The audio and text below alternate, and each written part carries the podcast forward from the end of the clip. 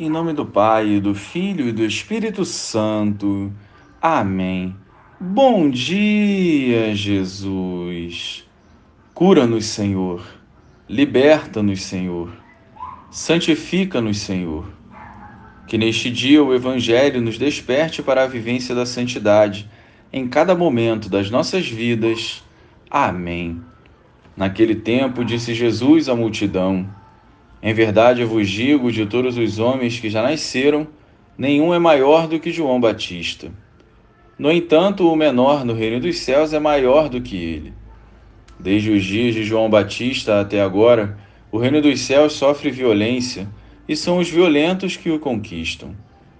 Com efeito, todos os profetas e a lei profetizaram até João. E se quereis aceitar, ele é o Elias que há de vir. Quem tem ouvidos, ouça. Louvado seja o nosso Senhor Jesus Cristo, para sempre seja louvado. Porque o reino dos céus sofre violência?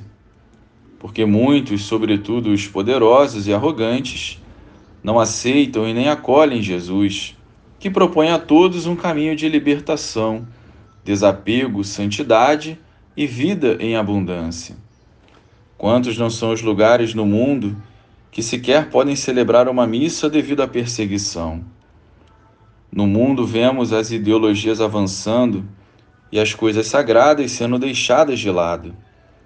Se a nossa decisão for seguir Jesus, precisamos estar preparados para essa violência que provém do mundo. A história dos santos nos confirma essa verdade, incluindo João Batista, que perdeu a vida por pregar e viver a verdade. A única coisa que não podemos ser é um cristão pela metade.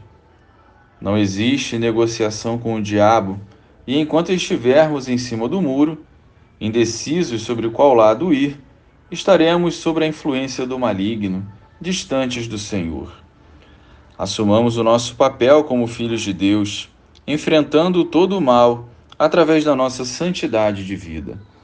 Glória ao Pai, ao Filho e ao Espírito Santo como era no princípio, agora e sempre. Amém.